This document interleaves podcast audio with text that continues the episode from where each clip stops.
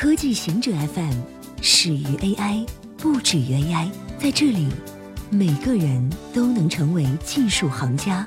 欢迎收听科技行者固定点，我们为您甄选更快、更即刻的全球科技情报。研究发现，开放办公降低七成的面对面时间。根据发表在《皇家学会哲学会刊 B 级期刊上的一项研究。拆除办公室里的墙壁和隔间，实际上给员工的生产力和合作增加了更多障碍。两家财富五百强企业办公场所转为开放办公之后，员工面对面互动时间下降了七成，电子邮件使用率增加了百分之二十二到百分之五十六，生产力也出现了下滑。小隔间表面上会对员工交流增加障碍，但拆除隔间反而更难以鼓励员工之间的合作。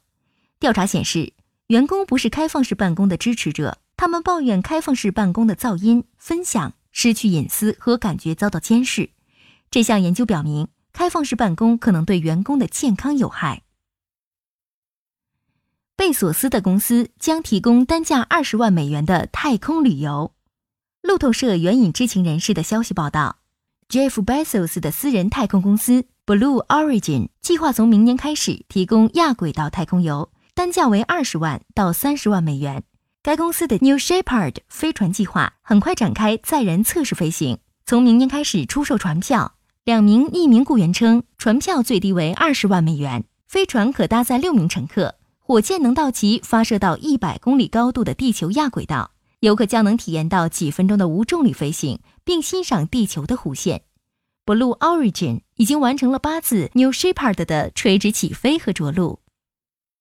百分之七十三的大西洋深海鱼体内有塑料微粒。爱尔兰国立大学的研究团队发现，大西洋三百至六百米深处的深海鱼体内存在塑料微粒。这些鱼生活在与陆地相距遥远的深海海域，塑料微粒的检出率超过整体的百分之七十。在调查的全部七种鱼体内均有发现。本次调查的七种鱼均资源量丰富，是金枪鱼、海豚、海鸟等的食物。在海洋食物链之中具有重要作用。研究团队警告称，塑料微粒上吸附有多氯联苯、PCB 等污染物质，容易积累较高浓度，有可能对深海的生态系统和吃鱼的人类健康造成负面影响。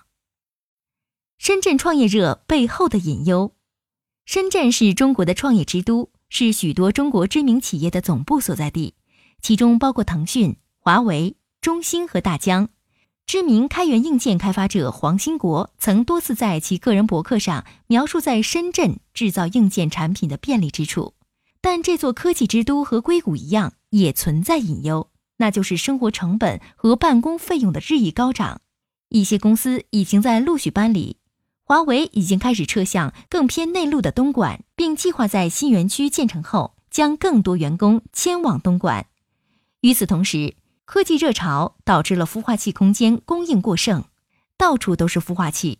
黄兴国说：“他们弄些放有 3D 打印机的房间，也没别的什么，就称为创客空间。许多只不过是房地产租赁，有些还是转租。空置的孵化器也暗示着泡沫开始出现。”以上就是今天所有的情报内容。本期节目就到这里，固定时间，固定地点，小顾和您下期见。